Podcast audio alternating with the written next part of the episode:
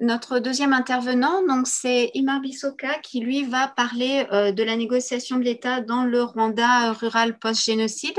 Donc Imar, je, vois que, que, vous êtes déjà prêt avec votre PowerPoint, alors je vous laisse tout de suite la parole. Voilà, merci beaucoup. Euh, merci aussi hein, pour, euh, pour cette initiative louable de Benjamin et, et, aussi pour, pour l'invitation. Donc, très vite, je vais revenir sur euh, euh, ces quatre petits points qui vont me permettre de résumer la réflexion autour du papier que j'ai publié dans le numéro spécial et qui s'inscrit dans le cadre de mes recherches euh, depuis 2012 sur les ressources naturelles et les conflits armés, ainsi que sur les, des questions épistémologiques en sciences sociales, mais toujours à partir de mes terrains dans la zone transfrontalière entre le Rwanda, euh, le Burundi et l'Est de la RDC. Donc, quatre points. Tout d'abord, euh, l'ordre du discours sur le Rwanda, dans, lequel je me suis euh, retrouvé lorsque je commence mes recherches doctorales en 2012. Ensuite, mon terrain à l'ouest du Rwanda, qui va me mener vers, vers d'autres considérations euh, par rapport à la manière de faire la recherche sur ce terrain spécifiquement et des considérations théoriques plus, plus largement. Donc, je vais introduire tout ceci avec une petite histoire, celle de Sarah. Sarah a été retrouvée morte au bord de la rivière Ruzizi le 15 décembre 2014. La mise en scène de son assassinat devait être parfaite on ne devait pas retrouver le corps de Sarah, mais bien Sarah assassinée. Le décor devait accentuer cette nuance. Euh, la mort de Sarah devait être différente de celle de ces corps anonymes qu'on retrouvait souvent ligotés et flottant dans cette rivière, parfois dévisagés pour les plus chanceux et pour les autres parfois simplement décapités pour à jamais sceller la disparition. Tout le monde devait savoir qu'il s'agissait bel et bien de Sarah sans vie, qu'il s'agissait de Sarah qui avait été torturée, violée, mutilée et ensuite seulement tuée. Les marques sur son corps devaient suggérer que certains de ses parties intimes avaient été brutalement mutilées et qu'elle aura alors vécu le pire des supplices imaginables avant de trépasser. Mais en dehors de cette mise en scène autour de du, corps de Sarah, on pouvait entendre circuler dans les villages avoisinants euh, la rivière Rouzizi des déclarations du type c'était en partie de sa faute et s'était fait beaucoup d'ennemis à cause des biens de ce monde. En effet, presque tout le monde connaissait Sarah, une jeune veuve de 32 ans qui cultivait les terres de son mari disparu sept ans plus tôt. Sarah s'était euh, alors fait beaucoup d'ennemis pour avoir refusé de céder à des puissants entrepreneurs les terres que son mari lui avait léguées, en laissées en héritage à elle et à ses enfants. C'est en janvier 2015 que j'ai commencé à m'intéresser à cette euh, histoire de Sarah. Plus je creusais, plus je me rendais compte d'une chose. Les conflits fonciers qui avaient conduit au meurtre de Sarah me permettait de dessiner une arène de pouvoir à l'ouest du Rwanda et dans la zone transfrontalière avec la RDC et le Burundi plus largement. Ce qui m'étonnait, c'est que Kigali ne faisait pas directement partie de cette arène-là. Certes, euh, Kigali avait une influence en tant qu'espace social qui produit des politiques, protège certains intérêts, dont l'ordre, la sécurité, l'intérêt général ou encore des priorités du FPR à différents niveaux. Mais ce qui était certain, c'est que beaucoup d'autres enjeux et dynamiques qui permettaient de comprendre l'assassinat de Sarah et plus largement le fonctionnement quotidien de ce territoire et de ses arènes de pouvoir échappaient souvent très largement à Kigali. C'est curieux qu'un tel constat met étonné à ce moment, alors que ça faisait déjà quelques années que je lisais Michel Foucault. Je connaissais quasiment par cœur des passages mythiques du dit et écrit euh, sur l'État, notamment sur le fait que l'État était une réalité composite, une abstraction mythifiée dont l'importance est beaucoup plus réduite qu'on ne le croit. Je connaissais très bien euh, ces arguments depuis la volonté de savoir et plus spécifiquement l'idée selon laquelle l'État ne pouvait pas être ce système général de domination exercé par un élément ou un groupe sur un autre et dont les effets par dérivation successive, traverserait le corps social tout entier. C'était donc très curieux que, avant 2015, je n'avais jamais essayé de comprendre la construction du Rwanda post-génocide comme étant non du fait euh, du FPR exclusivement, mais au contraire des faits d'une multiplicité de rapports de force immanents et domaines où euh, il s'exerce. Je n'avais pas essayé de penser l'omniprésence et la multiplicité du, pouvoir et surtout questionner l'idée qui apparaissait dans la littérature et qui semblait considérer le pouvoir au Rwanda comme unifié. Au contraire, je m'inscrivais toujours dans une hypothèse théorique problématique qui caractérise, qui caractérise l'ordre du discours académique occidental sur le Rwanda. Il s'agit de ce discours sur un État rwandais omnipotent qui contrôlerait tout sur son territoire grâce au déploiement de dispositifs étatiques dans toutes euh, les sphères de la vie sociale. Dans ces États, les autorités locales ont été souvent considérées comme la main du pouvoir pour la supervision de la mise en œuvre technocratique et rigide des politiques publiques à travers des approches souvent paternalistes. Aussi, cet ordre du discours a mené à penser la construction de l'État rwandais post-génocide à partir de la manière dont le régime rwandais déployait euh, ses politiques d'ingénierie euh, euh, sociale et ses effets. Et c'est de cet ordre du discours-là que j'ai essayé de m'échapper depuis 2015. Et c'est aussi dans ce cadre spécifique que j'ai proposé un article pour le numéro spécial euh, initié par Benjamin. Mon objectif était de questionner le caractère monolithique et harmonieux euh, que cette littérature semblait avoir attribué ex post à l'État rwandais post-génocide. Mon travail de terrain a porté sur, 12 euh, euh, sur certains aspects de la Révolution verte, un programme qui vise à promouvoir la croissance et la lutte contre la pauvreté à partir de la promotion d'une agriculture marchande. Cette Révolution verte a été appliquée grâce à une réorientation territoriale de la paysannerie que la décentralisation administrative a rendu possible. Celle-ci visait à produire des autorités locales censées contrôler soigneusement la mise en œuvre des politiques ce sont ces mêmes autorités locales qui devaient apprendre à la population, euh, donc dans les milieux ruraux euh, ici spécifiquement, les orientations des politiques gouvernementales et en surveiller la mise en œuvre. Mon terrain, montrait euh, la manière dont la mise en œuvre de ces politiques publiques rurales se heurtait à des réalités locales qui les transformer sans cesse.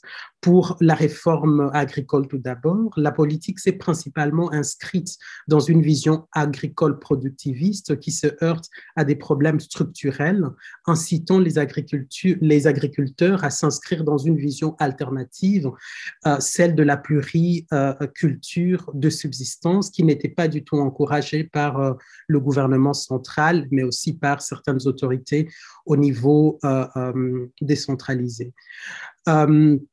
Pour la réforme foncière ensuite, la politique veut que les paysans enregistrent leurs terres conformément à la loi afin de minimiser les conflits et de soutenir l'agriculture marchande. Mais encore une fois, les réalités locales amènent les paysans souvent à réaliser des contrats secrets illégaux conclus en dehors de l'administration pour échapper aux contraintes de l'alignement sur la politique officielle. Mais si ces transgressions ont été ont été possibles sur le terrain, c'est parce qu'elles avaient été soutenues souvent par certaines autorités locales qui, de manière générale, se montraient beaucoup moins zélées par rapport aux prescriptions euh, euh, des politiques publiques. Ces exemples spécifiques montraient euh, comment des pratiques locales en marge de la loi pouvaient dénaturer certains aspects de référentiel de politique dont la manière dont elles sont mises en œuvre au niveau local. Il s'agit ici d'arrangements locaux en marge de la loi qui impliquent une connivence entre euh, euh, des paysans et des autorités au niveau local. Ces arrangements montraient finalement comment au Rwanda des écarts se créent entre le discours central sur les politiques sectorielles et la réalité observée sur euh, le terrain euh, dans la mise en œuvre. Ce qui est finalement ressorti de mon terrain, c'est l'idée que le fait de ne pas saisir les antagonismes entre le niveau national de conception des politiques et le niveau local de mise en œuvre, mais aussi euh, au sein de ces deux niveaux, ne permet pas de comprendre un aspect essentiel de la construction du Rwanda post euh, euh, génocide. Il s'agit des conflits entre autorités sur les différentes orientations des politiques et sur leur mise en œuvre à la fois au niveau national et local. Il a donc été question de saisir euh, dans ma recherche la construction de l'État rwandais à partir de son action publique au niveau local, en milieu rural plus spécifiquement, en analysant ces conflits au niveau des autorités locales. Ainsi, il était clair que malgré son image d'État développementaliste centralisé autoritaire, le Rwanda, pour moi, était, hein, lorsque j'étais sur le terrain, un pays comme les autres, c'est-à-dire un pays où l'action publique est en continuelle négociation, une négociation qui produit continuellement des divisions qui nourrissent des rivalités au sein même de l'administration locale. Bref, euh, euh, l'omniprésence euh, du régime rwandais tant dans les instances nationales que dans les institutions locales, donne la fausse impression d'un pouvoir monolithique, comme disait au début Benjamin. En réalité, le pouvoir et l'autorité au Rwanda s'exercent de manière hétérogène. Mais cette euh, hétérogénéité ne peut être captée qu'à partir de l'observation empirique de la manière dont des catégories transgressives émergent de la gouvernance quotidienne de l'État, comment celle-ci transforme les politiques dans la mise en œuvre et comment le discours officiel essaie de camoufler euh, ces transgressions, sinon euh, s'y adapter pour finir, euh, il y a quelques euh, euh, conséquences théoriques qui sont ressorties de, ma recherche. Et donc, théoriquement, je m'inscrivais dans une perspective post-structuraliste dans le cadre de ce, travail, avec laquelle je sais depuis quelques années de relire les questions de paysannerie en, en Afrique de Grand Lac. Il s'agit au fond de montrer la manière dont la norme dans le cadre des politiques publiques essaie de produire un comportement spécifique au sein de la paysannerie. Cette production de comportement présuppose donc l'assujettissement du corps à l'autorité de la norme. En même temps, j'essaie de montrer, d'abord avec euh, Foucault, ensuite avec Butler, comment la vie de ces corps à assujettir porte en elle un réel pouvoir sur les normes dans la mesure où cette vie peut requalifier ces normes au cours de leur action. En d'autres termes, dans la paysannerie au Rwanda, la norme n'est jamais répétée à l'identique dans la mise en œuvre des politiques. Si la productivité de la norme se trouve dans la sollicitation des corps assez assez conformés à des comportements normés, ces comportements, en tant que résultat de l'usage de la norme, tentent toujours de défier et parfois de la contester dans ce processus d'exécution ce qui fait disparaître la dichotomie entre domination et émancipation chez les paysans ou encore la dichotomie entre le pouvoir et la résistance. Pour finir, ceci devient aussi, à mon sens, une critique de cette perspective dichotomique sur euh, le Rwanda qu'on retrouve souvent chez des académiques du Nord et plus largement sur la question de la production de savoir en Afrique. Il se pose la question de rapport entre euh, euh, production de savoir, politique et positionnalité ici. Ainsi, il serait intéressant de savoir ce que des Rwandais diraient de ce que nous avons fait dans le cadre de ce, de, de, cette... de ce numéro spécial qui, euh, euh, qui est une tentative certes louable, mais qui euh, ne reste pas moins une autre tentative de production du Rwanda à partir du centre. Merci. Merci infiniment, Emma, pour la, richesse théorique et empirique de, votre présentation qui offre à la fois une, une, image à grain fin de, l'État rwandais contemporain, mais qui ouvre aussi sur euh, des, axes de réflexion euh, beaucoup plus larges qui me semblent bien augurés pour la discussion qui, va suivre. Donc, merci beaucoup. Euh, notre dernier intervenant, donc, ce sera Guillaume, Guillaume Niquez, qui lui va nous parler de l'économie des pratiques de petite corruption. Guillaume. Tout à fait. Bonjour. Le PowerPoint est prêt. Voilà, je, je vous laisse la parole. D'accord, je regarde juste si je peux le mettre mieux. Voilà, il est en grand écran, n'est-ce pas? Donc effectivement, je m'appelle euh, Guillaume Niquez. Euh, je vais vous parler de mon travail euh, qui s'intitule Sur les routes de Kigali, évolution des pratiques de petite corruption. Donc merci beaucoup pour, pour cette opportunité. Et, et, je dédie cette présentation aux taximotos qui m'ont parlé pendant, pendant cette recherche, parce que c'était leur volonté que justement à travers ce genre de présentation, on puisse sensibiliser sur les, les difficultés, les souffrances auxquelles ils font face tous les jours dans leur quotidien. Donc voilà, donc je suis très content d'être là et de pouvoir euh, parler donc de ce sujet. Donc je vais vous parler euh, d'abord du but de ma recherche et de son approche méthodologique. Ensuite du terrain en lui-même, donc bien sûr les taximotos, euh, les autorités et le cadre légal sur, sur l'anticorruption, mais assez brièvement, et puis les, les, résultats de, de la recherche. Donc, le but premier de la recherche, c'était euh, analyser les écarts entre la politique anticorruption et son instrumentalisation par les acteurs sur le terrain, dans le but in fine de, de mieux comprendre euh, la gouvernance au Rwanda euh, actuellement, donc le Rwanda contemporain. Donc, c'est une étude de cas que, je vais vous présenter. J'ai utilisé euh, une approche méthodologique assez particulière euh, ça s'intitule La théorie des normes sociales, qui a été développée par euh, Christina Bicchieri, et dont le but est de comprendre euh, les comportements et les attentes des individus. Dont le but également de mesurer le niveau de dépendance qu'il y a entre les acteurs. Donc, si je clique, oui, ça marche, super.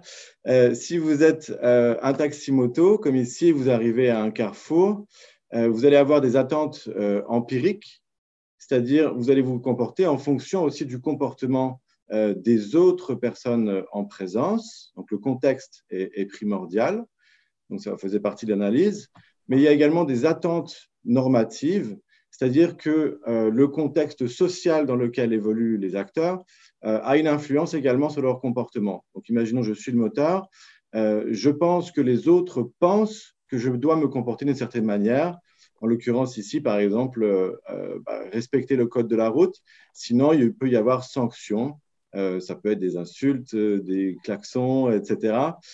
donc, je, dois respecter ces attentes normatives. Et donc, l'analyse de Bikeri nous permet donc de comprendre cette rationalité des taximotos, les attentes sociales, donc les aspects cognitifs, mais aussi les jeux de pouvoir dans, lesquels s'inscrivent ces taximotos avec les autorités, euh, les normes sociales auxquelles ils font référence, et puis d'une manière un peu plus euh, indirecte, faire référence donc, à l'environnement légal, politique, économique, voilà, qui influence également euh, ces actions étudiées.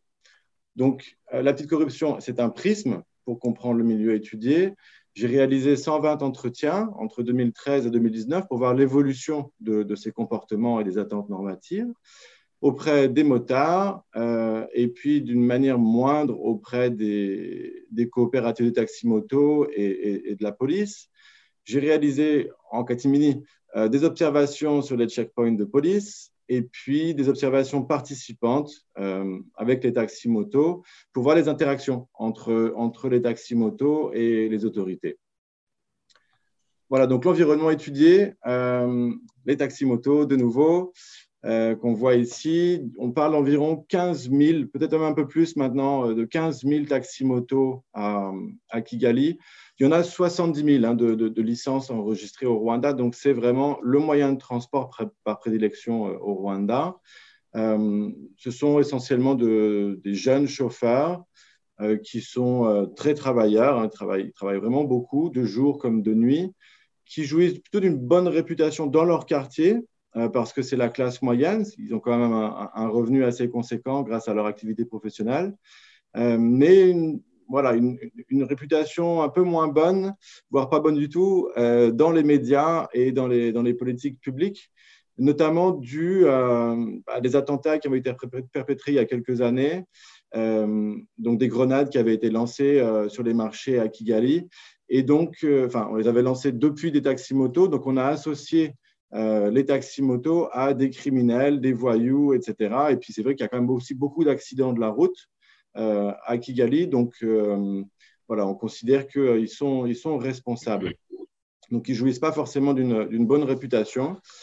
Euh, on a également comme acteur la police routière. Donc là, c'est environ 5000 euh, agents. C'est un, corps qui est euh, bien encadré avec des briefings éthiques pour les nouvelles recrues. Il y a un centre éthique, il y a des codes de conduite, enfin un code de conduite en particulier. voilà, il y, a, vraiment beaucoup de, un encadrement très strict de, la police routière, mais qui a délégué une partie de, son autorité aux coopératives de taxi-moto qui, elles aussi, donc, ont un rôle pour euh, réguler la conduite euh, dans, l'espace public sur les routes.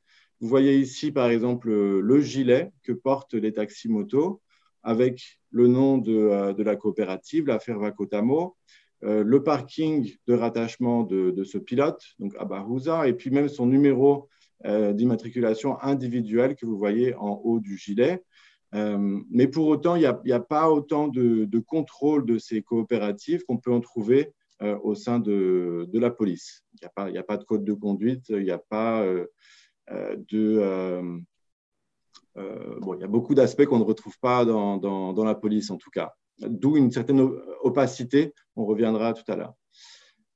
voilà une petite illustration donc, de, un projet, donc euh, l'anticorruption au Rwanda, dans le contexte étudié ici, où on voit que c'est un modèle voyageur, donc euh, développé, conceptualisé comme modèle objectivé par les agences de développement.